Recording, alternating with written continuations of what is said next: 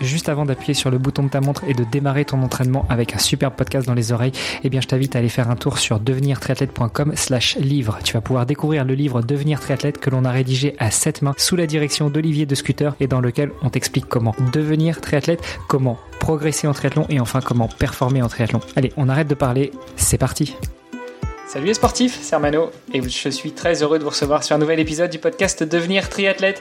Mon co-animateur Olivier de Scooter est à ma droite. Salut Olivier Salut Armano, salut à tous. Aujourd'hui, on va parler sport, on va parler triathlon, on va parler Ironman, mais on va parler aussi entraînement avec notre invité Bastien Kerengoff. Salut Bastien. Salut à tous, donc euh, merci de merci de m'accueillir sur votre podcast, c'est avec plaisir. Eh ben écoute, c'est un, plaisir partagé. On échangeait un petit peu euh, en off et, et, je pensais que tu serais euh, un très bon invité pour venir échanger avec nous, non seulement sur ta pratique, mais aussi sur tes domaines de compétences.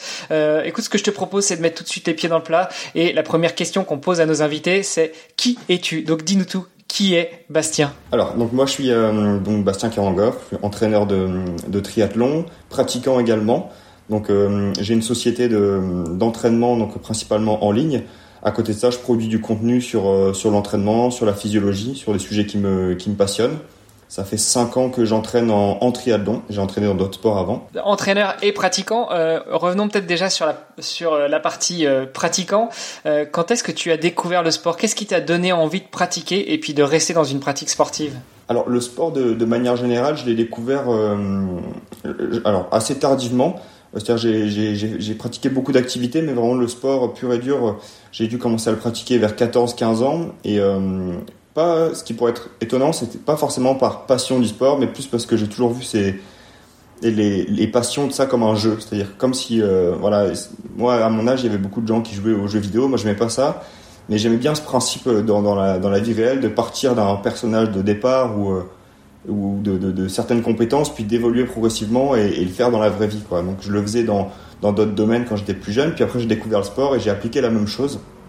Donc euh, j'ai pratiqué plein de sports, j'ai fait du, BMX, après j'ai fait de la musculation, du crossfit, et ensuite j'ai switché vers le triathlon il y a presque 8 ans maintenant, donc euh, où j'ai essayé un triathlon comme ça pour la découverte. Euh, C'était très dur, j'étais très mauvais, mais après voilà j'ai pris passion et je suis rentré dans cette espèce de jeu de se dire bah si je m'entraîne euh, jusqu'à où je peux aller et puis bah depuis j'ai pas arrêté et ça me passionne tellement que finalement j'en ai fait mon métier puisque tout cet aspect euh, entraînement physiologie c'est vraiment ce qui ce qui m'anime le plus plus que l'entraînement lui-même plus que l'entraînement lui-même, plus que la compétition aussi, parce que je pense que tu es, un homme de défi, de, de compétition, non? Non, un, petit peu moins. Comme j'aime bien la compétition, mais moi je vois la compétition plutôt comme euh, euh, valider ce, ce que j'ai fait à l'entraînement. C'est-à-dire que je peux très bien passer un an sans faire de compétition, ça va pas me déranger. J'aime bien, moi j'aime bien le processus de l'entraînement, mais la compétition, je la vois plutôt comme la concrétisation, vraiment valider est-ce que vraiment ce que je fais à l'entraînement, je suis capable de le faire en compétition?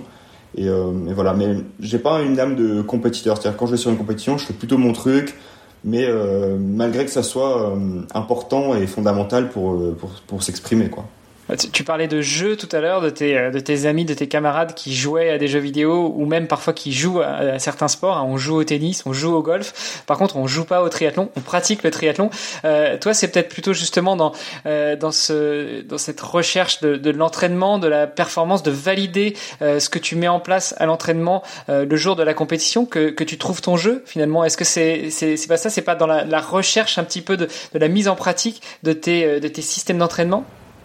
Exactement, hein, c'est un peu ça, c'est un peu un, plaisir indirect, quoi. On n'a pas le, que contrairement à un sport euh, plus ludique, hein, comme j'ai pu pratiquer avant, le BMX, où c'est vraiment, il n'y a pas d'aspect euh, entraînement, c'est du jeu. C'est que du plaisir. C'est vrai que le triathlon, c'est un petit peu plus ingrat, c'est un peu plus indirect, c'est tout un processus. On essaie de mettre des choses en place. Euh, parfois, c'est difficile et euh, on essaie ensuite de le traduire en compétition pour euh, concrétiser, voir où est-ce qu'on en est. c'est vrai que c'est c'est pas le c'est pas le même plaisir et, euh, et la même recherche qu'un sport euh, plus ludique de, de jeu effectivement. Bon, tu, tu pratiques quand même. T'en es où dans la, la, la, pratique et dans la compétition? Quelles sont les, les, plus belles épreuves euh, sur lesquelles tu as pu t'aligner? Actuellement, j'arrive à ma huitième saison de, de, triathlon et je suis passé sur longue distance il y a à peu près quatre ans. Et bon, entre temps, euh, voilà, sur cette période de huit ans, il y a quand même eu, quand même eu deux ans de, de Covid. Euh, après ça, j'ai eu un an de blessure, donc en fait, il s'est passé trois ans où j'ai pas fait de compétition. Donc je m'entraînais, je m'entraînais, j'ai été un peu blessé, euh, donc je savais pas trop où j'en étais. Et puis ensuite, donc euh, en 2020, 2022, Là, j'ai pu revenir à, la compétition, donc je savais pas trop où j'en étais, quel niveau j'avais. Donc j'avais recommencé ma saison sur le, Frenchman. Et puis en fait, à ma surprise un petit peu, j'ai fini quatrième, donc je pensais pas être à, à ce niveau-là. Quand je pose le vélo, en fait, j'avais pas, j'avais demandé à personne qu'on me donne le classement parce que j'étais en mode reprise. Je me disais bon bah je vais le faire comme ça.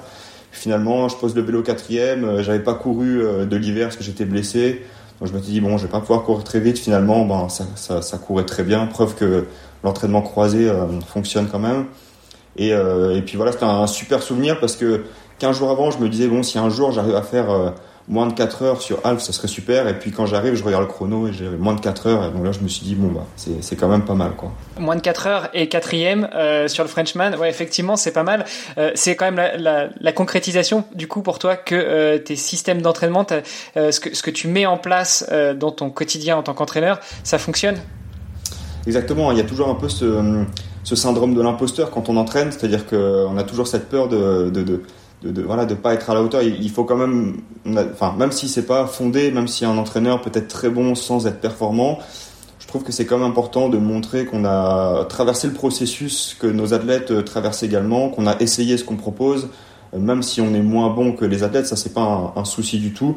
Mais le simple fait d'avoir euh, d'avoir fait fait le processus d'entraînement, d'avoir essayé, d'avoir affiné ses méthodes, je trouve que c'est un excellent, moyen de développer l'expertise, quoi. Euh, parce que l'aspect théorique euh, est très important, et pour devenir un expert, il faut aussi un aspect pratique, et les deux ensemble permettent quand même de, de développer bah, une expertise euh, vraiment importante, quoi. J'ai entendu entre les lignes, pour ainsi dire, que tu avais été blessé, et donc ça te permet aussi de mettre en pratique un petit peu le, le surentraînement, la blessure. Est-ce que tu en as tiré des conclusions de cette blessure? Oui, bien sûr. Hein. effectivement, je trouve qu'également passer par les blessures, ça permet de comprendre les athlètes, de savoir leur expliquer aussi que même si on traverse une blessure importante qui peut durer plusieurs mois, c'est pas un problème. On revient après, il n'y a pas de souci. Euh, parce que ça peut être une peur des fois quand on traverse ça une première fois. Moi, c'était une fracture de, fatigue au fémur qui était assez importante. Donc j'ai eu quatre mois sans euh, sans courir, sans euh, sans faire de vélo. Je pouvais juste nager un petit peu sans pousser contre le mur, donc c'était vraiment très limité. Et il s'avère que le niveau il revient très vite, donc ça permet aussi d'expliquer ça aux athlètes. Et moi, ça m'a permis de comprendre aussi que que je m'entraînais trop, parce qu'en fait j'avais euh, tellement cette passion, euh, tellement cette pression de me dire euh, il faut que je devienne, il faut que je devienne bon. C'était vraiment un truc, c'était au quotidien. voilà, je me mettais vraiment cette pression que j'étais depuis plusieurs années dans un dans une fatigue chronique et, et que j'ai remarqué vraiment après coup. C'est-à-dire que c'est seulement après coup quand on réfléchit à euh, la, fatigue qu'on subit au quotidien, euh, les, changements d'humeur. C'est là qu'on se dit, ok, c'est quelque chose de pas normal. Ça permet après de le détecter chez les athlètes et de savoir le, résoudre ou, l'expliquer, en tout cas. Et ça, c'est quelque chose qui est quand même assez courant chez les triathlètes. On a toujours envie de se, se donner et, d'en faire un maximum, d'autant plus que, encore une fois, on, on l'a dit souvent sur le podcast, mais à moins d'être triathlète professionnel, en général, tu as quand même une vie euh, à côté. Euh, donc tu dois caser tes entraînements en plus de, ta vie euh, de famille, ta vie professionnelle, ta vie sociale, etc. Et tu dois encore trouver du temps pour dormir, parce que l'important c'est quand même aussi de, bien récupérer, évidemment, on, pourra en reparler. et donc du coup, les triathlètes ont souvent cette tendance à être surentraînés. ou en tout cas, si c'est pas surentraîné, c'est euh, c'est pas assez pas assez reposé. Enfin bref, on peut le voir dans les deux sens, mais mais en tout cas d'en faire un petit peu trop, euh, ça va assez bien aussi en général avec la personnalité des triathlètes. Souvent les triathlètes ont tendance à être des gens assez assez actifs, euh, assez ambitieux, qui ont envie de faire plein de choses. Euh, et du coup, quand on se blesse, bah souvent ça nous permet justement de c'est du repos forcé euh, qui potentiellement va nous permettre aussi bah, de, de, de, sortir de, cette, de, ce, de ce surentraînement et de pouvoir faire des, des belles performances. On avait eu euh, Arthur Orso euh, euh, il, y a, il y a quelques temps sur le podcast qui était revenu justement d'une blessure mais quand même assez importante qu'il avait immobilisé pendant quelques mois et il était revenu de ça et en fait il avait une pêche d'enfer quoi. Donc, euh, et ça, c'est quelque chose qu'on voit quand même assez, assez régulièrement, c'est que ce, ce, ce, repos forcé, euh, bah, en fait, il, peut faire la différence parce que ça veut dire qu'on est souvent euh, justement en, en sur-régime. Et toi, en tant que coach, du coup, comment tu fais pour, euh, pour faire attention justement à ce que tes athlètes soient pas en sur-régime? Bah, Déjà, la première chose, c'est que j'identifie assez rapidement, simplement en discutant avec l'athlète, dans quel, genre, en général, il y a, y a un peu deux catégories d'athlètes. Les athlètes assez reposés, assez calmes, euh, voilà, euh, qui aiment le triathlon, qui sont passionnés, mais qui gardent un certain recul. Puis il y a les triathlètes un peu extrêmes qui vraiment, voilà, dès la première fois que je les ai au téléphone, ils, voilà, ils affichent leurs ambitions, leur souhait de vraiment progresser. Et là, je me dis, ok, avec cette personne, ce type de profil-là, euh, le, but ça va être de le freiner un petit peu parce que lui il va pas me dire qu'il est fatigué je le sais d'avance il va pas me dire que c'est trop parce qu'il va vouloir que je réponde à son envie alors que je l'entraîne beaucoup. Et c'est là où moi je dois me méfier moi je dois le freiner lui mettre des périodes de repos. Et, euh, à l'inverse l'autre type d'athlète qui a besoin de se faire pousser un petit peu ben, euh, je vais essayer de trouver des techniques, des stratégies pour sortir un peu de sa zone de confort. En général, c'est pas une science exacte, mais je retrouve un peu ces deux profils-là. Mais je me prends beaucoup de pincettes et je me méfie beaucoup des athlètes qui sont très très motivés parce que trop motivé, ça peut amener à, faire des erreurs parce qu'on est biaisé en fait. Hein. Et comment tu fais pour, euh, pour les catégoriser? Enfin, il y a.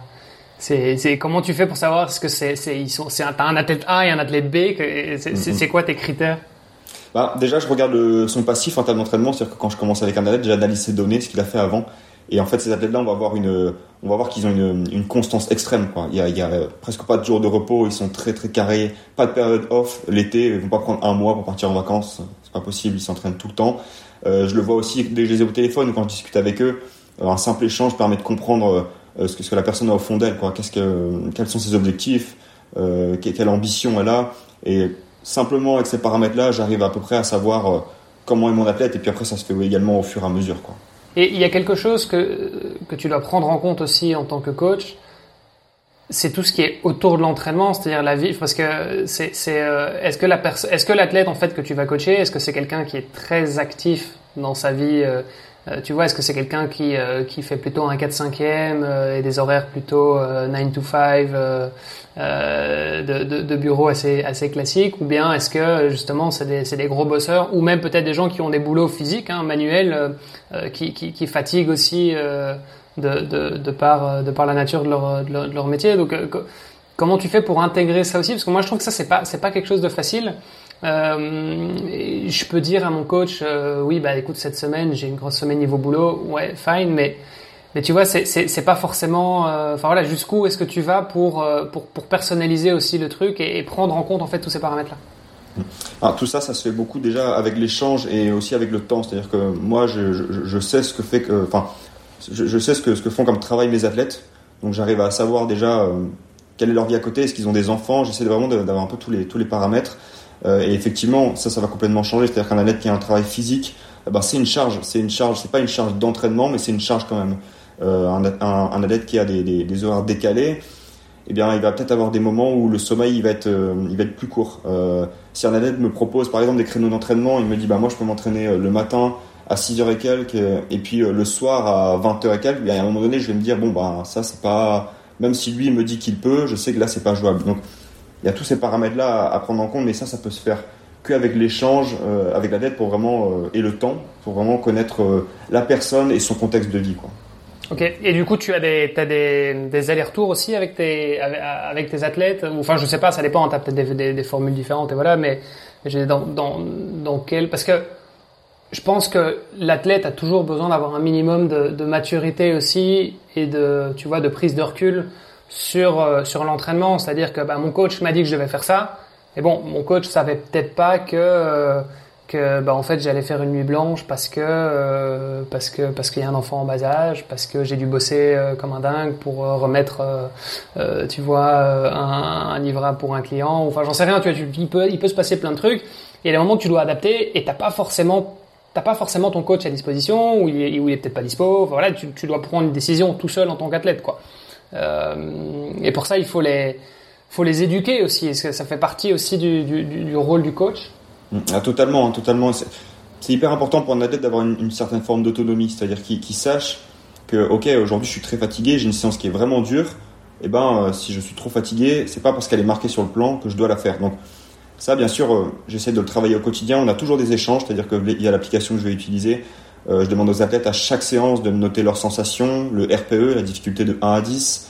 Euh, et j'essaie vraiment de développer cette autonomie, c'est-à-dire que moi je leur dis des fois quand ils ont fait une séance qu'ils n'auraient pas dû la faire, je leur dis prochaine fois quand tu es dans cette situation-là, tu ne fais pas la séance. Ou alors tu la réduis. Ou alors tu me contactes avant et si on a le temps d'avoir cet échange-là, eh ben, je modifie ta séance. Mais pour moi, la, la, enfin, je suis toujours, euh, je vais toujours préférer que l'athlète saute une séance pour faire plutôt de la basse intensité plutôt qu'il se force à faire une séance intense juste pour mettre euh, pour mettre Training Peak en vert quoi, pour valider les séances. Voilà, ça c'est pas c'est pas l'idée. Le, le, ce que j'essaie bien d'expliquer, c'est que moi j'ai pas la, la, science infuse et euh, j'ai pas la main sur leur style de vie. Donc euh, s'ils sont trop fatigués et qu'il y a quelque chose de marqué sur le plan, il n'y a aucun souci pour le décaler. Voilà, le bon plan, c'est pas le plan qui est marqué, c'est le plan qui va convenir à leur, à leur contexte, à la situation, au, moment. Quoi. Et donc du coup, c'est quoi les, ce serait quoi pour toi les, je sais pas, les 3, 5, les, les 10 règles que tu recommandes euh, à tes athlètes pour adapter le plan en fonction des imprévus? Alors déjà, je dirais la, la, la, difficulté déjà à l'échauffement, c'est-à-dire que l'athlète, quand il se connaît, il est capable à l'échauffement de dire, ok, aujourd'hui c'est dans un bon jour ou dans un mauvais jour. Et à partir de ça, l'athlète, il doit être capable de se dire, s'il est vraiment dans un mauvais jour, d'être à l'aise avec le fait de dire euh, ok aujourd'hui j'ai une séance intense je la fais sauter et je fais juste un footing ou juste une sortie à basse intensité. Voilà donc déjà ça. L'athlète il sait également analyser un peu ses, données de fréquence cardiaque. Ça d'en parler régulièrement. Donc s'il voit que la fréquence cardiaque elle est trop basse qu'elle ne monte pas il sait que la, branche du système nerveux autonome la branche parasympathique elle est peut-être trop active elle vient freiner la, montée de la FC donc si c'est trop important peut-être que euh, pareil faire sauter la séance d'intensité c'est ok il n'y a pas de souci c'est vraiment tous ces petits paramètres euh, que la tête va apprendre au fur et à mesure avec moi, parce que moi j'ai aussi un rôle d'apprentissage, c'est pas juste donner des séances, la tête des faits, point final, c'est aussi de lui apprendre euh, à, à, s'auto-réguler, à comprendre des choses. Par exemple, je vais souvent utiliser également euh, pour la tête ce, que j'appelle des, des, intervalles auto-régulés, c'est-à-dire que je donne un format de séance, je vais dire à la tête aujourd'hui tu vas faire des, des 1000 par exemple en 3 minutes 20 avec une récupération d'une minute, et tu vas faire ce, ce format de séance là jusqu'à atteindre une difficulté de 8 sur 10 ou deux répétitions de réserve. Et comme ça, c'est à l'athlète de s'auto-gérer, s'auto-réguler. Il va se dire, ok, je pars sur mes 1000, euh, sans pression de me dire je dois en faire tant. Et euh, si je suis dans un bon jour, peut-être que je vais en faire 12. Si je suis dans un mauvais jour, peut-être que je vais en faire 8. Mais c'est pas grave, le, stimuli, il sera le bon. On sera sur la bonne difficulté. Euh, le, niveau de performance varie d'un jour à l'autre. Donc, savoir s'autoréguler, pour moi, c'est vraiment c'est fondamental. C'est super dur ça de, de, de, dire là je suis à 8 sur 10. Bah, moi j'aime bien utiliser le concept sinon de répétition de réserve. Euh, se dire euh, au bout d'un certain, se dire à chaque fin de répétition, ok là si je me donne à 100%, combien je peux en faire encore, Voilà, en étant totalement honnête. Parce que ce qui se passe c'est que quand on, a ce raisonnement là après l'entraînement, on dit toujours oh j'aurais pu en faire 2, 3 de plus. Alors qu'en vrai, ça c'est surtout vrai après les courses. Hein. C'est ça, ouais, ouais c'est ça. Ouais, non, non, mais en fait, en réalité, j'aurais pu, j'aurais pu descendre encore 5 minutes facile. Non, mais c'est juste que pourquoi tu l'as pas fait du coup? Non, non, mais ouais, euh, c'est ça, c'est ça. Ouais, ouais, Non, mais c'est exactement ça. Et ça, ça fait la même chose après une séance, c'est-à-dire que mettons euh, un athlète qui fait 10 fois 1000, euh, une fois qu'il a récupéré, qu'il est redescendu un peu, il va dire oh, je pense que j'aurais pu en faire deux de plus. Alors qu'au final, peut-être que même une de plus, ça passait pas. Donc c'est pour ça que c'est bien de le faire dans la séance et se dire à chaque fois, ok, là, si je me donne à 100%, combien je peux en faire encore? Et à partir de là, moi j'aime bien couper à deux. Enfin, quand c'est une séance, par exemple VO2 max coupé à deux répétitions de réserve. Et ça suffit pour engendrer le bon, les bonnes adaptations sans aller trop loin dans la fatigue. C'est toujours une histoire de, de, de, ratio euh, bénéfice-risque. Quoi. Est-ce qu'elle finir à 100%, ça apporte vraiment beaucoup plus de bénéfices pour des risques de blessures qui sont quand même largement supérieurs Bon, il faut toujours avoir cette, cette, balance un petit peu. quoi. Ouais, c'est intéressant. Mais c'est vrai qu'évidemment, c'est toujours plus facile d'arriver à 100% parce qu'au moins tu sais que ah bah voilà, là le 1000 Là, je suis, là, je suis, je suis plus en 3,20, donc je sais que, je sais que je dois arrêter. C'est bon, c'est fini, quoi. Euh, si tu dois, si tu dois estimer, toujours, je pense qu'on a toujours tendance à être un peu optimiste aussi, non? À dire non, mais c'est bon, ça va, là, ça va passer, là, le prochain. Euh.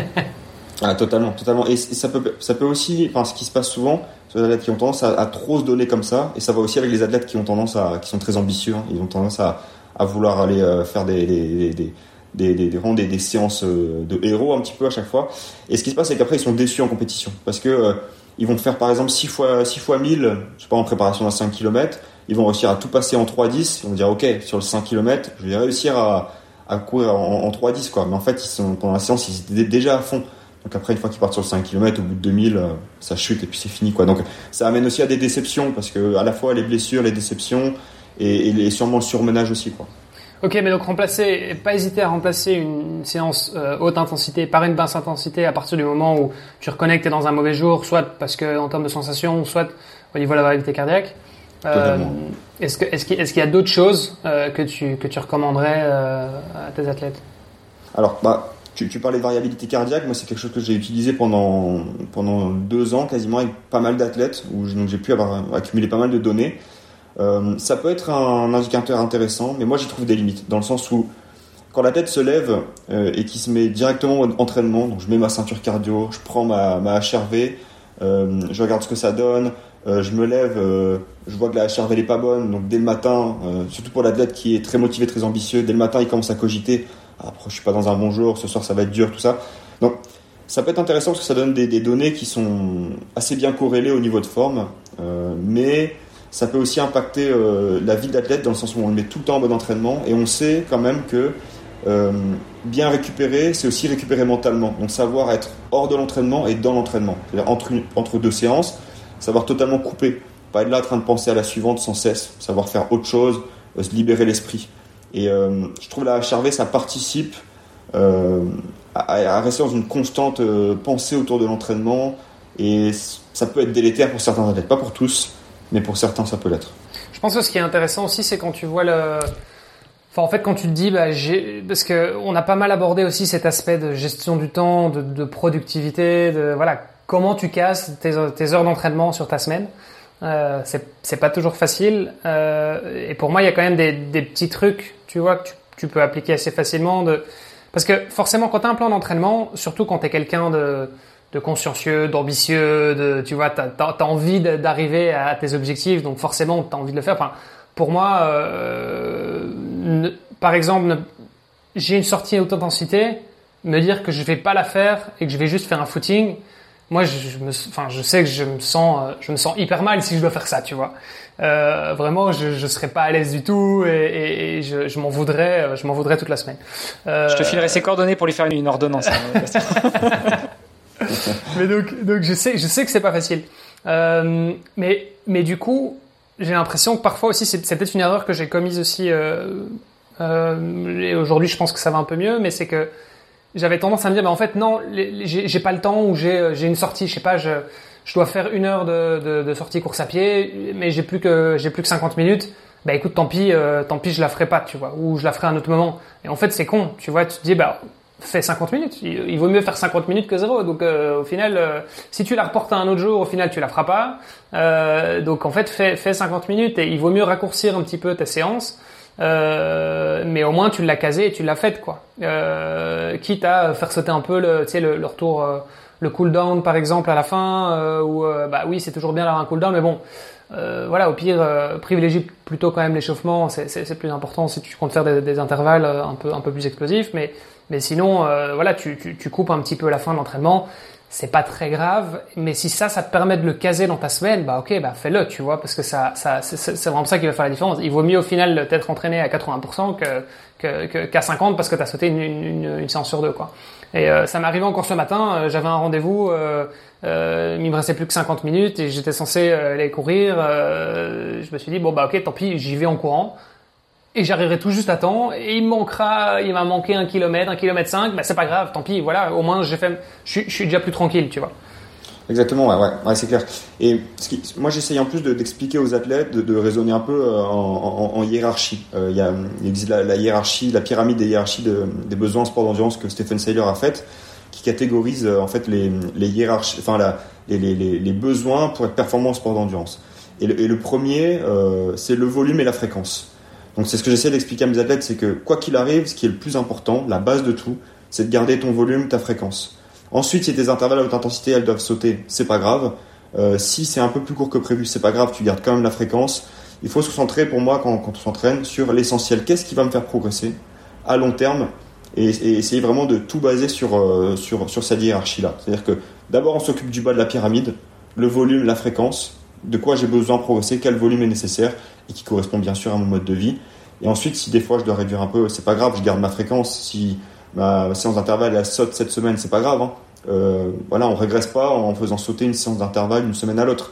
Par contre, si on baisse le volume drastiquement pendant 15 jours, là effectivement, c'est un peu plus problématique. Donc, moi j'essaie vraiment de raisonner comme ça, en, hiérarchie, en besoin. Et, euh, et, et, et ce, que, ce, que, je vois, c'est pour ce qui est des intervalles à haute intensité, c'est que on en fait souvent trop que pas assez. C'est-à-dire que les athlètes ont toujours tendance à vouloir faire une séance VO2 max, une séance seuil, une séance. Va falloir toujours, tout placer sans comprendre que physiologiquement parlant, une séance VO2 max une séance seuil, même si dit comme ça, ça peut paraître un peu bizarre, ça donne des adaptations qui sont assez proches. Donc on n'a pas besoin de faire un entraînement pour chaque qualité tout le temps. Euh, si tu fais une seule séance VO2 max dans ta semaine, il n'y a pas de souci, ton seuil il va quand même progresser, il va au moins quand même se maintenir, il n'y a, pas de problème. Donc j'essaie d'expliquer tout ça à mes athlètes pour que eux, euh, ça fait partie du système un peu de, du développement de leur autonomie, pour que eux comprennent et fassent des choix plus intelligents. Quand l'athlète comprend, il a plus de facilité à faire des, des, choix euh, logiques et, cohérents. Quoi. C'est intéressant, tu parles de la, la pyramide de Stephen Seller si on reprend un petit peu, euh, donc c'est, on l'a compris, hein, la, référence à la pyramide, c'est un peu la, fameuse pyramide des besoins de, Maslow, hein, mais, euh, mais qui a été euh, revisitée pour, pour les sports d'endurance. si on reprend un petit peu toutes les différentes étapes, donc c'est plusieurs étages, hein, donc le bas de la pyramide, c'est ce que tu disais, la fréquence totale et le, volume d'entraînement. Donc ça veut dire s'entraîner beaucoup, mais peut-être plus à basse intensité, mais en tout cas avoir, enfin garder, garder une fréquence. Euh, ensuite, on a les entraînements de haute intensité, qui sont quand même, c'est ce qu'on appelle aussi souvent les, les, les entraînements qualitatifs. Donc, c'est de dire, euh, mmh. tant, si, as, si, si, tu fais pas d'entraînement qualitatif de, de, de, haute intensité où tu vas, tu vas te fouetter un petit peu, bah, tu vas pas progresser. Donc ça, ça vient.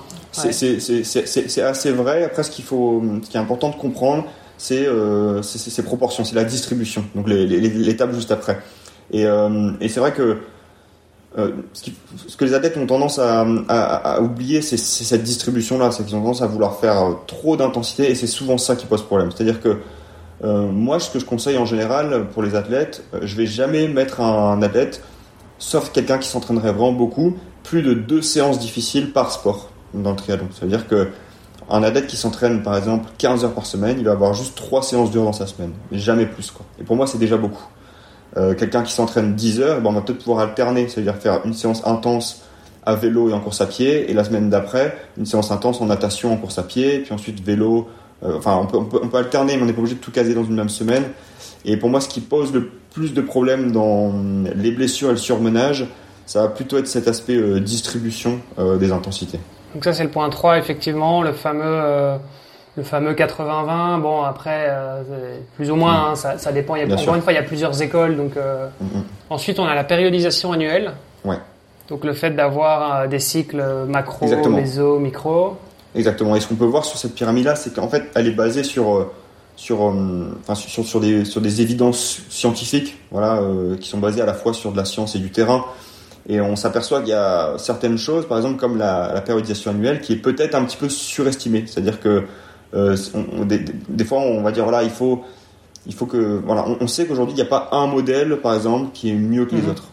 On sait que ce qui va être important, c'est bien organiser sa saison avec une certaine logique, mais que tu fasses un modèle inversé, linéaire, ondulatoire, probablement tu auras à peu près les mêmes résultats. Et ça, c'est intéressant parce que cette pyramide, elle remet un peu les choses dans l'ordre euh, sur vraiment ce qui va être intéressant. Et, et, et c'est toujours pareil, ça veut dire que pour un athlète, plutôt que des fois se concentrer sur avoir une périodisation, euh, une planification au millimètre, quelle séance je fais à tel endroit, peut-être qu'il ferait mieux de se concentrer juste sur garder déjà son volume à l'année, euh, ne pas se blesser, euh, ne pas se surmener, et juste ça déjà ça le rendra plus fort, s'il se base sur vraiment sur la base de la pyramide quoi. C'est intéressant. Et effectivement, comme tu dis, hein, il, y a plusieurs, il y a plusieurs écoles. Tu parlais de, de linéaire, ondulatoire, etc. il, y a, il y a quand même certaines choses qui vont rester, peu importe euh, les écoles entre guillemets, c'est que euh, la charge, elle, va, va, enfin, va aller en augmentant. Hein, donc euh, entre le début de saison et, et le, le, les périodes de, enfin la saison de course, quoi. Et que les et que les séances seront de plus en plus spécifiques. Ça, peu importe les, peu importe l'approche, au final, c'est deux je dirais que c'est les deux, euh, c'est les deux éléments clés qu'on va retrouver dans, dans, dans, toutes les préparations euh, sportives. Mm, mm. Tu vois d'autres euh, éléments mm. Bien sûr, ça va être surtout pour moi la spécificité, et c'est ça aussi qui va déterminer quel type de périodisation ou de planification j'utilise en fonction de mon sport. C'est-à-dire que une périodisation qui est linéaire, où on commence en général par des volumes hauts, euh, avec, et ensuite on, on, les baisse un petit peu ou on les maintient, puis on monte l'intensité progressivement ça va correspondre plutôt à des sports à, courte durée. euh, puisqu'on va rendre, on commence, un on commence par un entraînement très avec beaucoup de volume, et puis on monte l'intensité au fur et à mesure, puisque la mhm. spécificité, de, la spécificité de l'épreuve, c'est l'intensité, c'est quelque chose d'intense. Quelqu'un qui prépare du 3000, du 5000 en athlétisme, par exemple, la, périodisation linéaire convient très bien. Mais ensuite, pour l'Ironman, par exemple, ça va être différent, parce que la spécificité de l'Ironman, c'est la durée. Donc le volume est spécifique à l'épreuve. Donc ça veut dire qu'on ne peut pas commencer par des volumes hauts, puis ensuite les baisser à cause de l'épreuve. Donc on va peut-être faire un peu plus d'inverse. Commencer par un entraînement très polarisé, et puis au fur et à mesure monter le volume, monter les, intensités spécifiques, basculer sur un modèle plutôt pyramidal. Donc ça va, ça va dépendre, le, système va dépendre du sport, également la culture, parce que la culture a un, rôle là-dedans, c'est-à-dire que si tout le monde euh, utilise un système, ça va être compliqué pour un athlète d'en sortir, de se dire bah non, moi je vais faire complètement différemment. Non, la culture va avoir un, rôle important puisque on va avoir inconsciemment l'envie de, faire un peu comme, comme, comme ce qui est fait culturellement quoi. Et, à ce niveau-là, culturellement, parce qu'on a, on a fait un épisode justement sur, euh, sur les méthodes d'entraîner euh, latines versus euh, anglo-saxonnes. Pour toi, c'est quoi Enfin, quand tu parles de culture d'entraînement, ça veut dire quoi en fait? Il y a une notion d'histoire de, dedans en fait. C'est-à-dire que par exemple, si on regarde euh, ce que font les Norvégiens, euh, ils ont toujours eu euh, historiquement ce système un peu d'entraînement au seuil. Ils ont été vachement basés sur, sur ça. C'est-à-dire que ça se fait depuis, depuis peut-être 30, 40, 50 ans qu'ils ont un peu cette approche-là, qu'ils ont, qu'ils ont amélioré un petit peu et qu'ils ont personnalisé et qui continuent d'utiliser, d'utiliser aujourd'hui. Mais on en revient même tant que ça répond aux principes de base, au volume, l'intensité, la, distribution, ça va fonctionner. Euh, ensuite, on va voir que par exemple les Allemands, euh, puisqu'on a eu trois Allemands par exemple sur le sur le podium euh, au championnat du monde à Lahti, donc d'Alpha Ironman, on voit que eux, ils ont une, un système d'entraînement beaucoup plus polarisé. Donc peu d'entraînement au seuil, beaucoup de basse intensité, beaucoup d'autres intensité, malgré le fait qu'ils fassent des 70.3, ils ont un système un petit peu, un petit peu différent. Euh, les, Anglais vont avoir un petit peu ce, système-là aussi. Donc on, voit en fait que ça dépend même des, des, nations, mais de toute manière, ce que je veux dire, c'est que tant qu'on répond aux principes de base, ça va fonctionner. C'est quand même marrant parce que tu regardes tous ces athlètes internationaux, il y en a quand même beaucoup qui se font même coacher par, par des athlètes. Euh, euh, il y a plein d'athlètes belges ou, français qui se font coacher par des coachs portugais ou, mhm ou américain. Enfin, tu vois, je veux dire, il y a, y a, y a quand même. Euh, c'est aussi marqué que ça, tu trouves, euh, les, types d'entraînement selon les pays? Ouais, moi je trouve. Alors, ça va. Après, forcément, ça, va dépendre un petit peu. Si on prend par exemple les frères Brownlee qui s'entraînent euh, toujours en Angleterre, ou bien là les, les trois Allemands qui, qui finissent sur le podium au championnat du monde 70.3, ils sont entraînés par des entraîneurs allemands. Donc effectivement, après quand les quand les athlètes vont chercher des des entraîneurs d'ailleurs. Je pense à, à Rudy Von Berg qui fait, euh, il me semble, quatrième ce week-end à, à, Nice, qui est entraîné par un Norvégien, donc, donc le, frère de Gustav Iden. Donc forcément, il reprend la, il, va utiliser la méthodologie norvégienne. Donc effectivement, ça, on peut avoir ce, ce switch-là qui se fait de plus en plus où les, où les athlètes vont chercher ailleurs. Mais quand même, on, on, on garde ce truc-là. Moi qui c'est vraiment un truc que je fais beaucoup, regarder, analyser ce que font les autres un petit peu pour comprendre. Mm-hmm. Je me rends compte quand même que cet aspect culturel, il est vachement présent. Mais euh, ce qu'il faut se dire, c'est qu'en fait, tant qu'ils répondent aux principes de base, ils, utilisent juste des routes différentes pour euh, aller au même endroit. Au final, ça donne à peu près les mêmes résultats. Les niveaux de performance sont assez similaires. Quoi. tu, crois que, tu crois que tu vas modifier du coup ton approche, tes entraînements, euh, Bastien? Parce que si j'ai bien compris, toi aussi, tu as changé de région. Bon, tu es resté dans le même pays, mais du coup, est-ce que les, entraînements entre la Bretagne et, la Provence-Alpes-Côte d'Azur vont changer? Ah, Alors, à part mettre le home trainer dans la cave, je pense pas que ça va changer grand-chose. Mais Bon, t'as peut-être plus d'accès à la mer, mais, euh, mais, mais là, en, tout cas, ce sera pour toi, pas forcément pour tes athlètes. Euh, non, c'est super intéressant comme approche. Effectivement, euh, il y a l'histoire de, de, culture. Est-ce qu'il n'y aurait pas aussi une histoire de, de mode? Euh, Parce que tu l'as dit, si on prend par exemple les Norvégiens qui ont pas mal performé, bah, beaucoup de gens se sont aussi un petit peu inspirés de leur système d'entraînement pendant un moment. maintenant, on, on switch peut-être sur d'autres modes, d'autres d'autres façons de voir les choses. Est-ce que toi, tu penses qu'il y a aussi une mode euh, où, euh, où ça reste assez culturel euh, dans l'approche de l'entraînement bien sûr, il y, a, il y, a, aussi une mode. Hein. Les, Norvégiens, ils ont, ils ont beaucoup influencé. Forcément, ils arrivent avec une méthode qui est bien à eux et ils raflent tout. Donc, naturellement, tout le monde regarde ce qu'ils font et en plus, ils sont très transparents. C'est-à-dire qu'on peut regarder des vidéos sur YouTube, ils ont une communication qui est très bonne, donc on peut vraiment suivre ce qu'ils font. Et forcément, on regarde par exemple l'analyse du lactate, ça existe depuis très longtemps, hein. les appareils existent depuis très longtemps, mais on voit que cette utilisation, elle a été vraiment accrue et, et, et beaucoup plus présente chez les athlètes depuis que les Norvégiens sont devant la scène, que ce soit en athlétisme ou en triathlon. Ils ont apporté ça. Maintenant, c'est toujours pareil, c'est que c'est des cycles. On, essaie de découvrir autre chose. Euh, on se rend compte que finalement, c'est pas si révolutionnaire que ça, mais ça nous a quand même apporté des choses.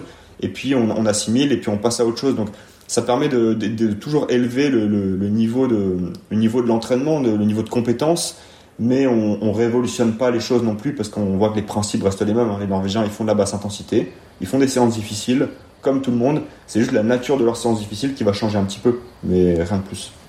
Ok, donc du coup, tu sais quoi, c'est euh, des séances un petit peu plus longues, mais au seuil, là où euh, les Allemands ou les Anglais, comme tu disais, euh, avaient tendance à aller encore peut-être quelque chose d'un petit peu plus court, mais un peu plus intense, quoi.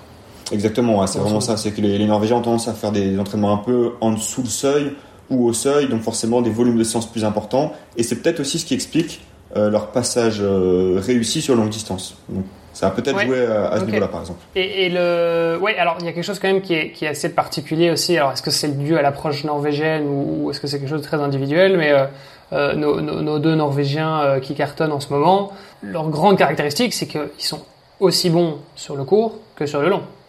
Et ça, il y a quand même peu de. Enfin, je connais peu d'autres athlètes qui, qui, qui, qui, gèrent autant sur les deux distances. Hum.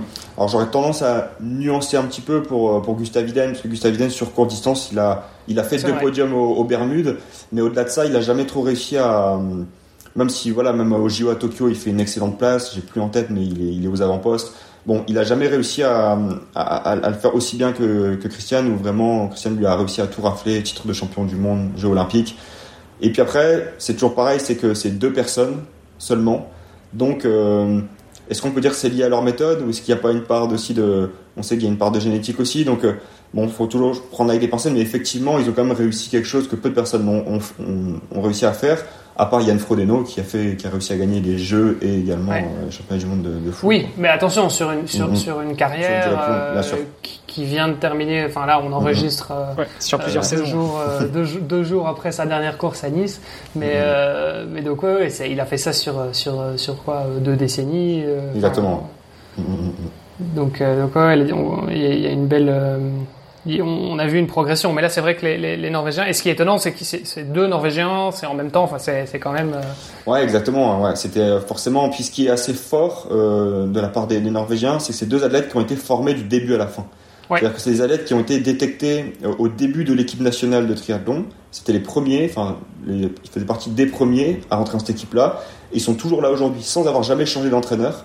Et ça, c'est assez fort parce que euh, ça veut dire qu'ils ont une structure et une croyance en leur, en, en, leur fédération qui est assez solide quand même en leurs entraîneurs parce que euh, on voit qu'ils sont quand même convaincus que leur méthode est euh, la meilleure ou une des meilleures. On, on sent vraiment, il n'y a pas de doute. Et ça, ça participe aussi au, à leur réussite mmh. sûrement parce qu'ils se disent on est, on est, on, on est les plus forts. On a des entraîneurs qui sont au top. On a un aspect scientifique qui est au top. Et cette croyance, en plus d'un de, de, entraînement qui est très qualitatif, bah, c'est une, une, véritable plus-value. Hein. Mais c'est vrai que les Norvégiens aussi ont cette, euh, enfin culturellement ils ont, ils ont, enfin ils ont gagné déjà énormément de médailles euh, aux Jeux, etc. Tout, tout, tout, ce qui est ski de fond par exemple. Donc euh, ce qui est aussi un sport d'endurance et c'est quelque chose de très, euh, enfin le ski de fond là-bas c'est c'est c'est un moyen de déplacement. C'est comme toi tu, tu prends ton vélo pour pour aller bosser, bah eux ils prennent leur ski de fond en hiver, c'est comme ça. Et, et, et, donc voilà, je pense qu'il y a aussi quand même cet, cet aspect culturel qui est peut-être qui est peut-être plus important. Bien sûr, bien sûr. Puis il euh, y a un aspect euh, recherche aussi où par exemple on parle de Stephen Saylor qui a fait énormément pour, euh, pour les sports d'endurance. Bon bah, de, il, il, il me semble qu'il, enfin, il est norvégien. Je sais plus s'il y habite encore, mais il est norvégien. Donc c'est tout un, ensemble de choses où ils sont très portés sur les sports d'endurance. Forcément, leur, leur culture, hein, l'aspect culturel est très fort. Et donc, on a parlé des Norvégiens et des Allemands et des Anglais. quid des, des Latins Enfin, ou peut-être que dans les latins, il y a encore des différences, hein, mais euh, les Français, par exemple, c'est quoi la manière de, s'entraîner chez les Français?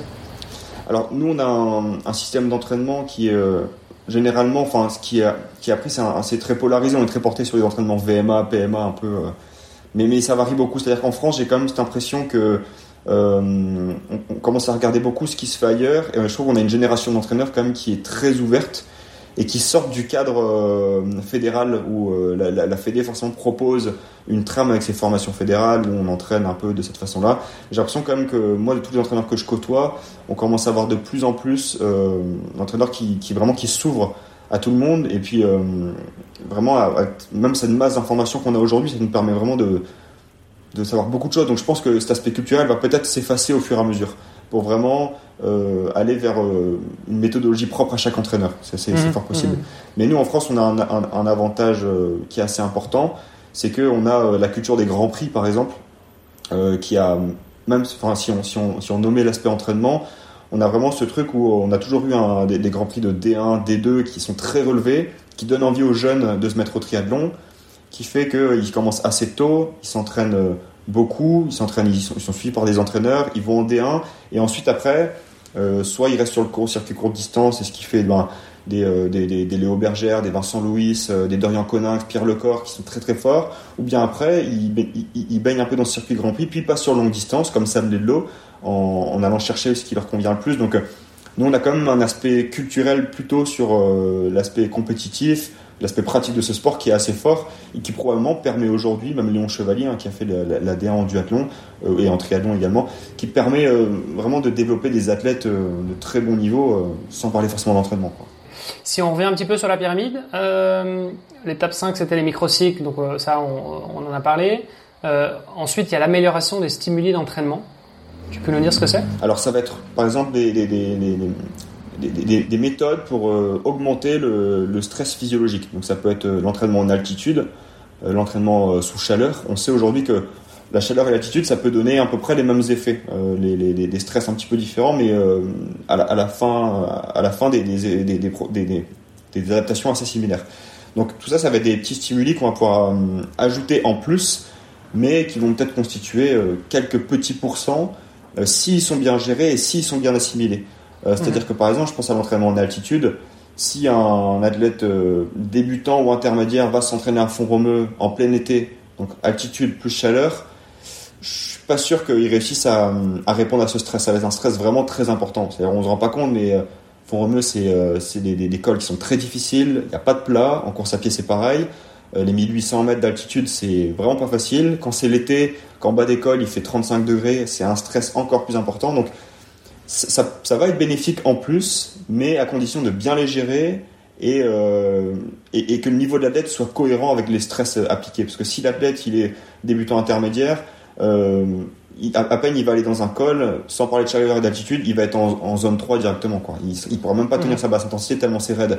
Donc si en plus on ajoute basse si on ajoute en plus altitude, chaleur, on va avoir un athlète qui va avoir un stress physiologique monstrueux et est-ce qu'il va s'adapter? C'est même pas sûr en fait. Quoi. Ouais, parce que déjà, est-ce qu'il va s'adapter à l'altitude? Euh, Parce que ouais. euh, suivant le type d'athlète, il y en a euh, en 3 heures c'est fait, il y en a il leur faut 3 euh, jours, même d'autres mmh. presque une semaine.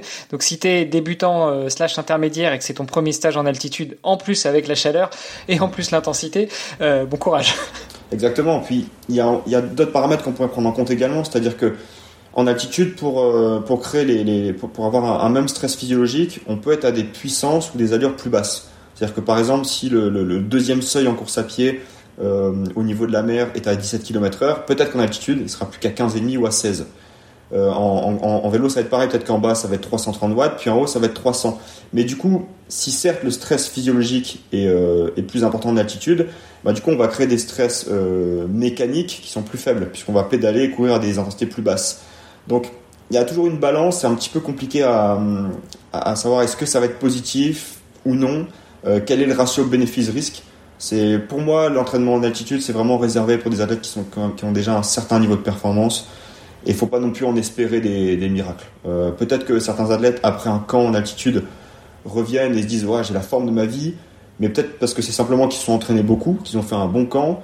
Euh, donc faut faire un peu cette distinction ou faire attention euh, au lien cause-corrélation. quoi. Est-ce que c'est l'altitude qui me donne ce niveau-là ou est-ce que c'est juste le fait que j'ai fait un... Enfin bref, c'est très compliqué de, de, de, de gérer ces, ces, stress supplémentaires. Et au-delà de l'altitude, quand bon, par définition en général, quand tu es en altitude, il y a souvent pas mal de dénivelé. Euh, moi, j'ai l'impression que quand je pars rouler en montagne, je reviens, bon, moi je vais en Belgique, donc c'est relativement plat, je reviens en Belgique, j'ai une forme mais d'enfer. Enfin, tu vois, je, je mm. sens que j'ai euh, vraiment j'ai pris de la force, quoi. Mm, mm, euh, Est-ce que l'entraînement à altitude n'est pas fort lié à ça aussi? Alors, ça peut être l'altitude ou ça peut être aussi l'école, le fait d'avoir une prise constante pendant des cols qui vont durer une heure ou plus, eh ben ça va créer des, des stress mécaniques qui sont assez importants. Euh, comme les athlètes, après, euh, pour avoir vécu en Bretagne, j'ai eu fait des cycles de 2-3 mois où je roulais uniquement sur home trainer quand on repasse sur route après, on a l'impression que voilà, on a une force un peu illimitée. Quoi. On, on s'est habitué à rouler sans, sans arrêt, euh, vraiment en prise tout le temps. Et quand on repasse sur route, ah, tout, est, euh, tout est plus facile. Quoi. Donc, est-ce que c'est lié à l'altitude? Peut-être un petit peu ou peut-être pas. Euh, mais c'est dur de, voilà, de, de, savoir quel, quel facteur a influencé le plus ta forme au moment où tu redescends. C'est ça. Ouais, puis il y a d'autres paramètres encore qui rentrent en jeu. On, en a parlé tout à l'heure. Euh, hormis certains sportifs professionnels, et encore, euh, on a aussi tous un boulot, une famille, euh, une vie du quotidien. Et souvent, quand tu pars en stage, que ce soit en altitude ou ailleurs, tu coupes avec cette, avec un, bout de cette vie-là. alors c'est bête à dire, mais quand tes parents, bah, t'as pas les enfants qui traînent dans les pattes pendant que tu vas faire ton stage, t'as pas forcément le boulot, donc tu tu as peut-être aussi une certaine, un certain repos que tu peux malgré tout euh, générer pendant ce stage. Euh, et puis il y a aussi la partie nutrition. Pareil, souvent quand tu pars en stage, tu vas pas faire euh, apéro, sauciflard toute la journée ou, plusieurs jours dans la semaine. Euh, tu as une alimentation beaucoup plus posée, beaucoup plus saine, ce que tu fais peut-être pas toujours au quotidien. Donc il y a effectivement beaucoup de paramètres qui rentrent en jeu dans tout, non seulement la préparation, mais aussi l'analyse des, bienfaits ou des méfaits de telle ou telle chose. Ah, bien sûr, bien sûr.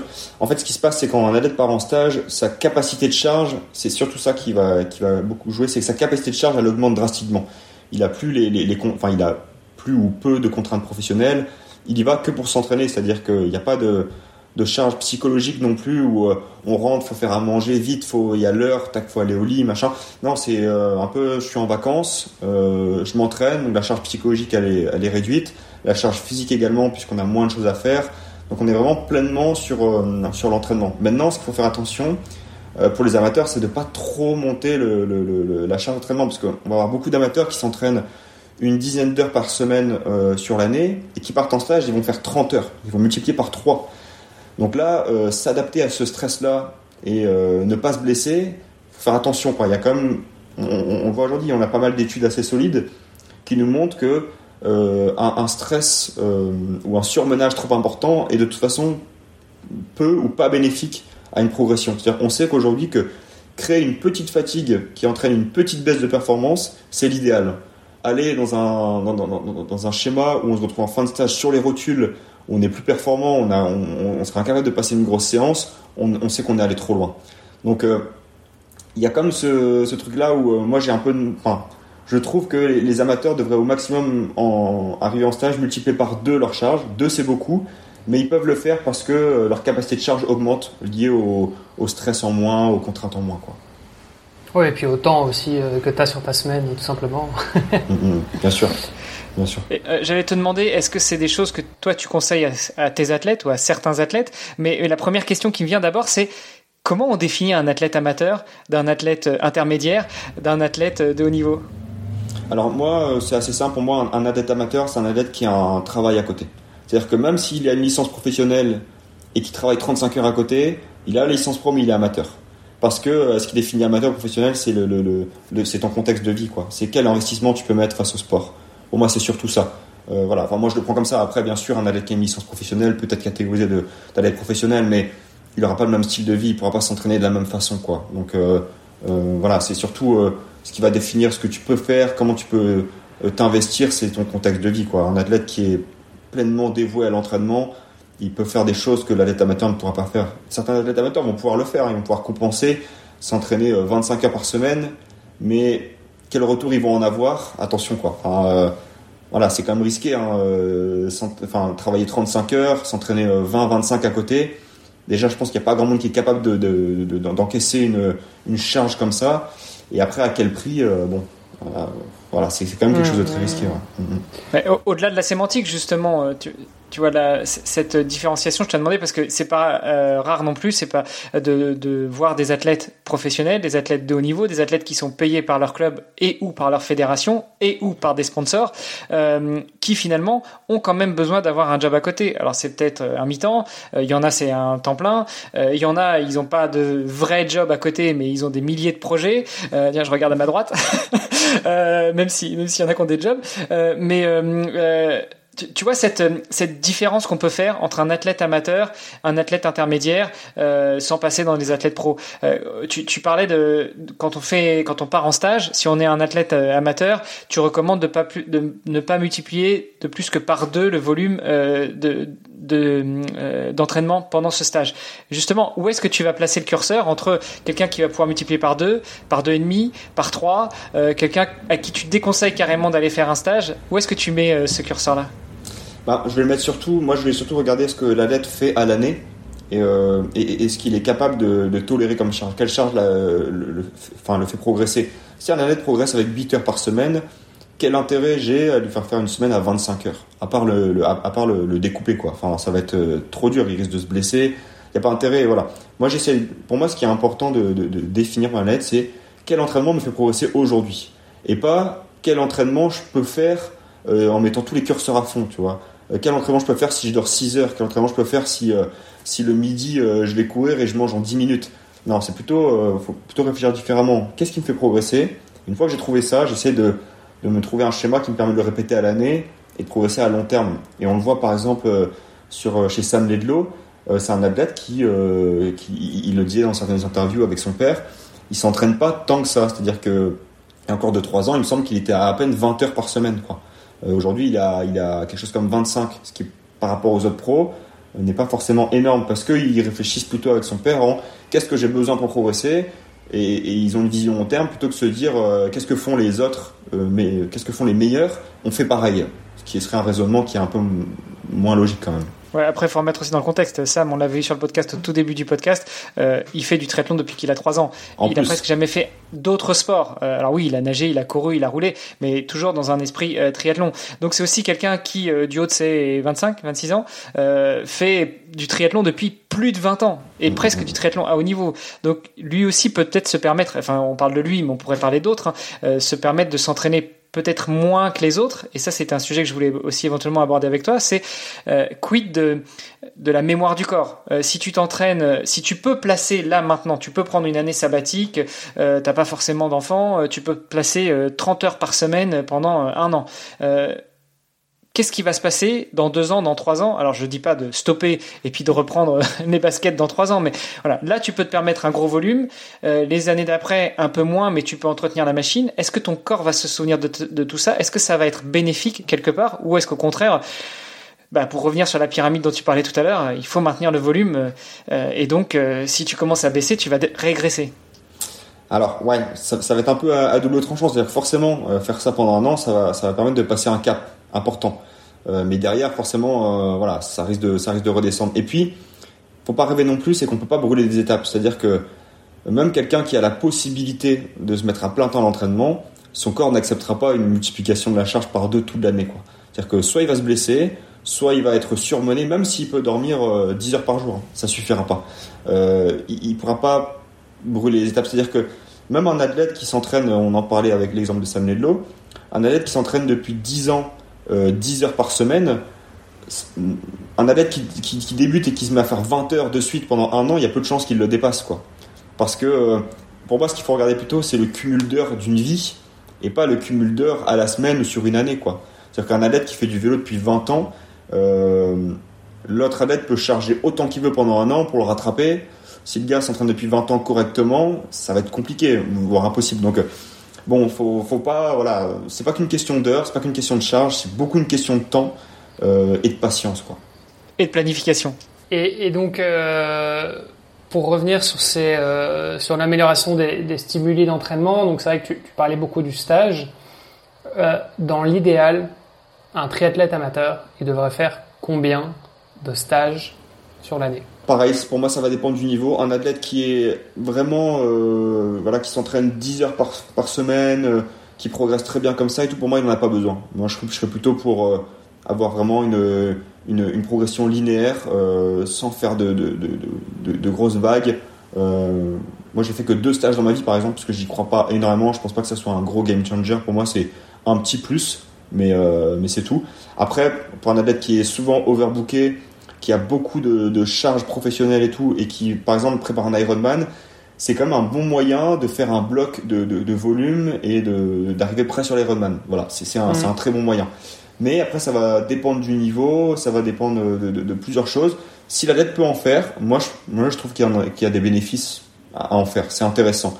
Maintenant, il faut pas le surestimer. Quoi. Euh, une semaine dans l'année, ça va pas compenser 53 euh, semaines. Quoi. Donc ce qui compte, c'est ce que tu fais plutôt les 50 semaines dans l'année et puis les 3 semaines de stage passé par-ci par-là, c'est du d'optimisation quoi. Ouais, ok. Limite, ce que tu veux dire, c'est qu'un athlète amateur qui peut s'entraîner que 10 heures par semaine, mais qui déjà est, un peu à la limite de, réussir à trouver du temps, tu lui conseilles plutôt de prendre une semaine de vacances avec euh, femme ou mari ou enfant, euh, plutôt que d'aller faire une semaine d'entraînement. Ah, largement. Hein. Vaut mieux qu'il prenne une semaine de vacances euh, en fin de saison tranquillement, plutôt qu'il il prenne toutes ses vacances pour aller s'entraîner, parce qu'il va pas voilà, il va pas, euh, va pas multiplier son niveau euh, par deux en faisant ça. Quoi. Il va peut-être gagner un petit pourcent, il va monter un petit peu sa forme, mais moi je suis plus pour, euh, moi je suis vraiment pro constance, quoi. C'est-à-dire qu'un athlète qui prépare un Ironman, c'est pareil. je lui conseille plutôt de faire une sortie longue tous les dimanches toute l'année, plutôt que pendant trois mois se mettre au carton, faire des sorties de 200 bornes. voilà, vaut mieux rouler 4 heures, faire des sorties de 4 heures tous les dimanches à partir de janvier par exemple, plutôt que de s'exciter au dernier moment et vouloir faire des sorties très longues, des grosses charges. Voilà. Moi je suis vraiment pro constance parce que ça évite de se blesser, euh, ça, évite aussi de, d'arriver à une surcharge mentale où euh, à un moment donné on en a marre de faire du triathlon.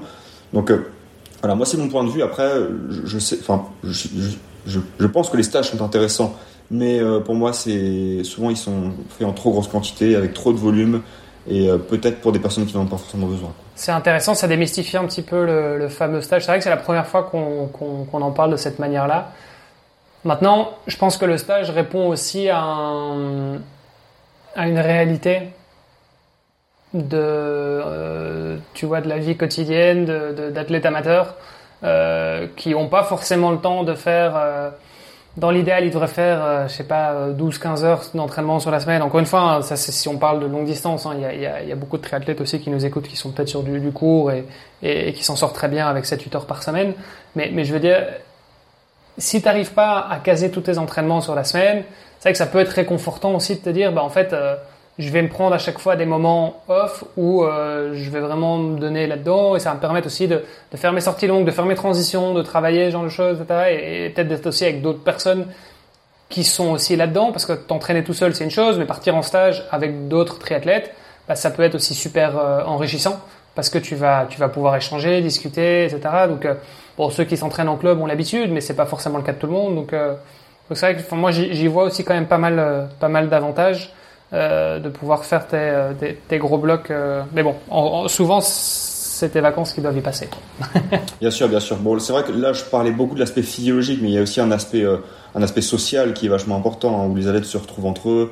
Voilà, il n'y a, y a, y a, pas que ça, c'est multifactoriel. Je suis pas contre non plus. Pour moi, il faut juste bien savoir le gérer. Si on a un athlète qui s'entraîne moins de 10 heures par semaine et qui va être qui s'entraîne plus fort que lui, il faut qu'il adapte les séances, pour pas avoir peur. Euh, le but c'est pas de faire un stage commando et de rentrer brisé quoi. C'est de créer euh, des, des, stimuli intéressants qui permettent de progresser sans se surmener, sans se blesser. Surtout, c'est ça l'essentiel. Du coup, ces stimuli d'entraînement, c'était les tâches 6 de la pyramide. On va y arriver. Euh, on est à 6 sur 8. La prochaine, c'est la gestion de l'allure. Et donc en fait, c'est de, c'est de, c'est les fameuses séances spécifiques dont on parlait tout à l'heure. Exactement, c'est ça. Alors, c'est vrai que j'avais parlé de ça dans une de mes newsletters, j'ai eu quelques retours, euh, parce que je disais que finalement, bah, le, travail d'allure spécifique, c'était pas si important. Et donc j'ai eu pas mal de gens qui, euh, pas qui sont offusqués, mais presque, mais ah, parce que bah, comment on fait pour préparer un 10 km si on fait pas d'allure 10 km Comment on fait pour euh, préparer un, un half si on fait pas d'allure half? Sauf qu'en fait, je pense qu'il est important, c'est de pas raisonner en allure spécifique, mais plutôt en demande physiologique. C'est-à-dire que qu'est-ce qu'on ce qu'on a besoin de développer comme facteur physiologique pour être à l'aise sur un 10 km bah là, on sait que 10 km, on est au-dessus du second seuil. Euh, on sait qu'on va atteindre VO2 max via la composante lente. Donc on va avoir besoin de développer VO2 max, de développer un peu le seuil. Mais on peut très bien travailler à VO2 max, travailler au seuil et être très bon sur 10 km. on peut très bien préparer un Alpha Ironman en travaillant au seuil, au deuxième seuil et au premier seuil, donc entre voilà, enfin aux deux spectres un petit peu de l'intensité alpha et être très performant. Donc c'est parce qu'il faut, faut comprendre que travailler de, une allure spécifique de course, ça va pas apporter tant que ça de progrès. En tout cas, on n'a pas de grandes preuves que ça va permettre euh, d'apporter de, gros progrès, d'être plus à sur la course. Ça va peut-être rassurer l'athlète, dire ok, j'arrive à tenir l'allure. Euh, moi, j'en place, hein, j'utilise ce, système, mais il faut pas le surestimer, quoi. Mhm. pour, moi, le, truc qui est le plus parlant, le plus marquant, euh, et ça parlera peut-être au plus grand nombre, c'est quand tu prépares un marathon. Déjà, un, à l'entraînement, tu vas jamais courir 42 bornes juste pour te rassurer, parce que le 42 bornes, ce sera le jour de ton marathon. Et pareil, en termes d'allure, oui, éventuellement, tu as des coachs qui te placent euh, sur une sortie longue un bloc de euh, 3 fois 30 minutes à allure du marathon. Mm. Mais effectivement, ça va être plus pour rassurer l'athlète que euh, que pour avoir un, besoin réel. Parce qu'au final tu vas placer tes trois blocs à allure marathon ce jour-là ok tu l'as fait c'est bien. Mais si tu regardes toute l'antériorité de ta prépa qui aura duré euh, trois mois six mois un an euh, finalement en termes de en termes de de, de, de, volume cette course à allure elle sera vraiment minime. Donc c'est pas ça qui va te donner ton allure dans les jambes. T'as pas ta montre. Tu sais pas à quelle heure quelle allure tu dois courir. C'est pas en ayant fait ces ces trois fois 10 minutes ou ces trois fois 30 minutes sur une sortie longue que tu vas savoir exactement à quelle allure tu dois courir dans 15 jours. Ah, tout à fait, exactement. En fait, ce qui est important de comprendre, c'est que pour être performant sur une épreuve euh, euh, d'endurance de durée, euh, voilà, de durée moyenne à longue, on va dire de, de 1 heure à, plus de 8 heures, il faut trois facteurs. Il faut, c'est, VO2 max, fraction d'utilisation, économie. Tant qu'on a les trois, qu'on a développé les trois, c'est ok en fait, on va être performant. qu'on ait fait des, allures spécifiques ou pas, voilà, si on, si on a élevé ces trois curseurs, c'est ok. Et les fractions d'utilisation, on peut très bien les développer en travaillant au deuxième seuil ou juste au-dessus du premier seuil. Enfin, il y a plein de façons de le faire qui vont permettre d'être à l'aise lors de la course, d'avoir les capacités physiologiques de performer sur sa course sans avoir fait exactement les allures spécifiques. Voilà. C'est surtout ça que, que Stéphane Seller cherche à dire dans la pyramide, je pense, et c'est parfois un peu mal compris. Euh, c'est pas de dire que euh, ça sert à rien de faire des allures de course, c'est juste que dire que c'est pas obligatoire de faire autrement en fait, quoi. Et puis, ce qui veut dire, c'est que c'est pas le, le, point le plus important de la pyramide. Hein. Plus on monte dans la pyramide, plus on arrive au sommet, et, et, et moins c'est. Alors, ça veut pas dire qu'il faut pas le travailler. Ça veut dire que ça a une importance moindre dans le reste de, du volume d'entraînement. Euh, et la dernière, euh, le, le, dernier étage du coup de, de la pyramide. Bon, après, il y a peut-être plusieurs versions hein, de, de, la pyramide, mais, euh, mais, bon, voilà. En tout cas, celui que j'ai pris, qui je pense est l'original et le plus complet, en tout cas, c'est la fameuse phase euh, d'affûtage. Exactement, ouais. L'affûtage, ça démarre quand? Bah, En fait, le problème de l'affûtage, c'est que c'est très dépendant de l'athlète. C'est même dépendant, par exemple, de ses capacités physiologiques. C'est-à-dire qu'un athlète euh, qui est très performant en sport d'endurance, euh, qui a une typologie de fibres très orientée sur les fibres lentes, beaucoup de fibres de type 1, il va euh, très vite récupérer. Typiquement, un athlète pro qui s'entraîne 25-30 heures, il n'a pas les capacités de récupération d'un athlète qui s'entraîne 10 heures. Donc, en fait, ce qui se passe, c'est que l'athlète euh, amateur ou l'athlète qui s'entraîne peu, euh, il, va avoir une phase de, il va avoir besoin de temps pour récupérer. Donc, il va avoir besoin de réellement réduire l'entraînement à l'approche de la course. Mais ce qu'on voit, c'est que sur les athlètes euh, professionnels qui s'entraînent beaucoup, eh ben, s'ils réduisent trop, ils se désentraînent très vite. Ils n'ont pas de bonnes sensations. Et on voit, par exemple, aujourd'hui que, par exemple, à, Hawaï l'année dernière, les deux Norvégiens, donc Christian et, et Gustave, à euh, une semaine de la course, ils font 180 euh, bornes ou 170 bornes comme ça à l'allure de course. Et, euh, la veille ou le lendemain, ils ont fait quasiment 40 bornes, quasiment tout à l'heure de course, à une semaine de la course. Parce que en fait, eux, ils ont besoin de ça. Ils récupèrent tellement vite, ils ont tellement de fibres lentes, leur corps est tellement adapté aux efforts d'endurance qu'ils ont des capacités de récupération qui sont extrêmement rapides. Donc l'affûtage va avec ça. Donc en fait, l'affûtage, on s'en rend compte aussi. Moi, je le vois chez les athlètes que j'entraîne, c'est qu'il n'y a pas de science exacte. Euh, on a des athlètes où euh, si on baisse trop le volume, euh, ils ont des mauvaises sensations assurées, donc ça sera pas bon. D'autres qui ont besoin de temps pour récupérer parce qu'ils ont beaucoup de fibres rapides, qui sont moins adaptés à l'endurance, donc on va avoir besoin de vraiment prendre le temps de bien récupérer. Quoi. Donc c'est vraiment très individuel, il n'y a pas de science exacte. c'est beaucoup une question d'âge aussi. Aussi, également. Mm, mm. On récupère beaucoup plus facilement quand on est jeune et donc, euh, la, enfin, la peur d'affûtage peut être, peut être beaucoup plus courte euh, pour les athlètes mhm. plus jeunes.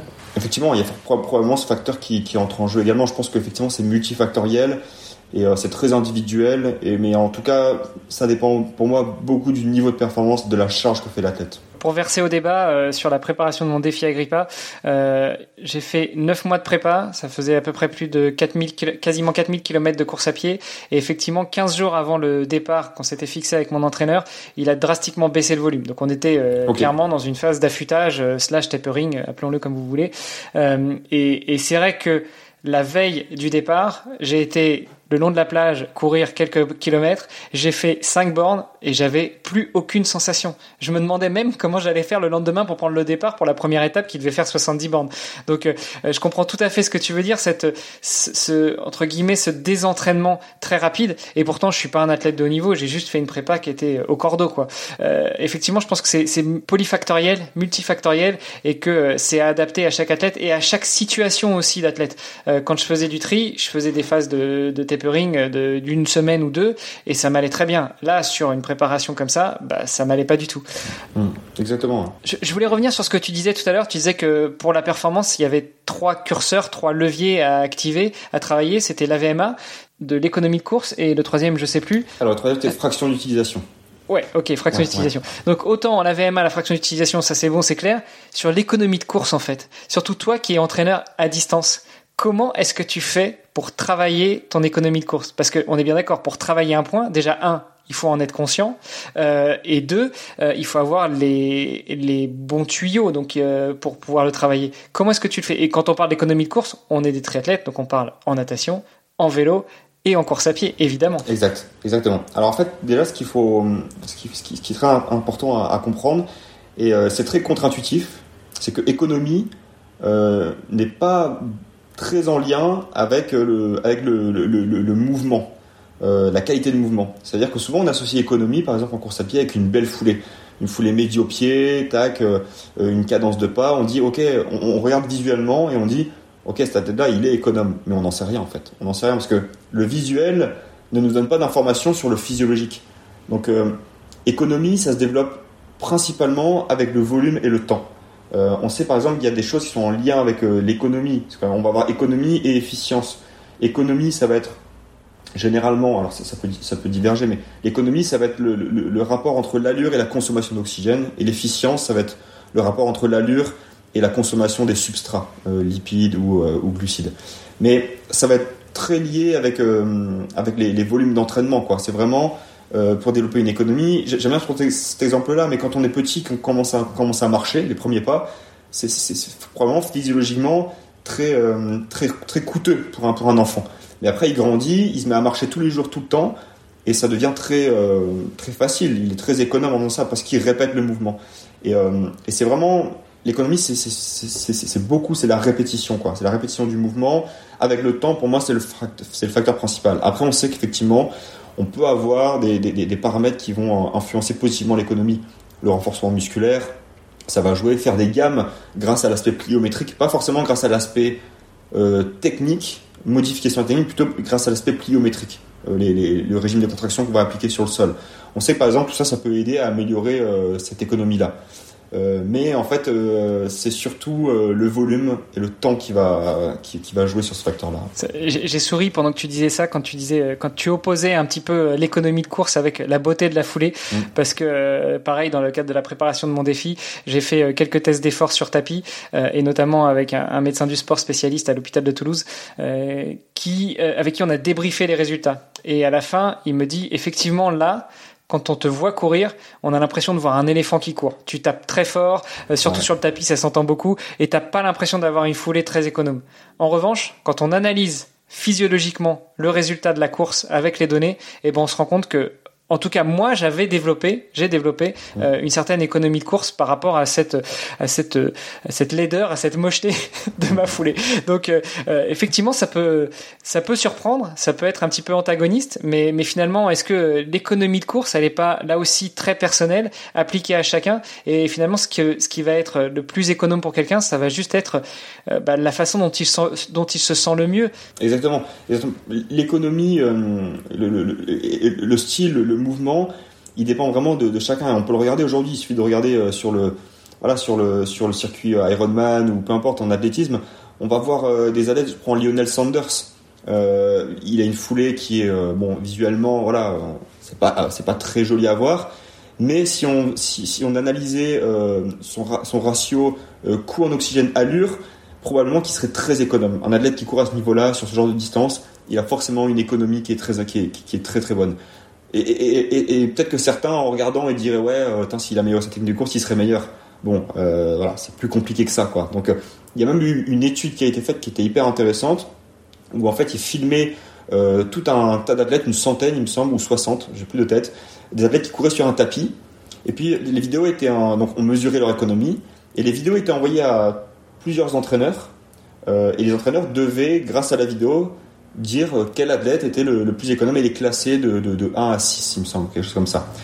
Et euh, c'était catastrophique, quoi. Les, entraîneurs, ils n'arrivaient pas du tout à, à classer les athlètes euh, avec l'aspect visuel. Parce que il y a peut-être un lien, mais qui est faible, quoi. Bah, c'était un peu le corollaire à la question que je te posais, et ce que ta réponse le confirme encore plus, c'est dans ce cas-là, quand tu es entraîneur, pourquoi parfois vouloir changer le mouvement d'un athlète? Alors je parle, on parle euh, forcément la course à pied, c'est ce qui vient le plus euh, en tête. Mais si on prend la natation, oui, on sait que certains gestes sont beaucoup plus euh, efficients s'ils sont faits de telle ou telle manière.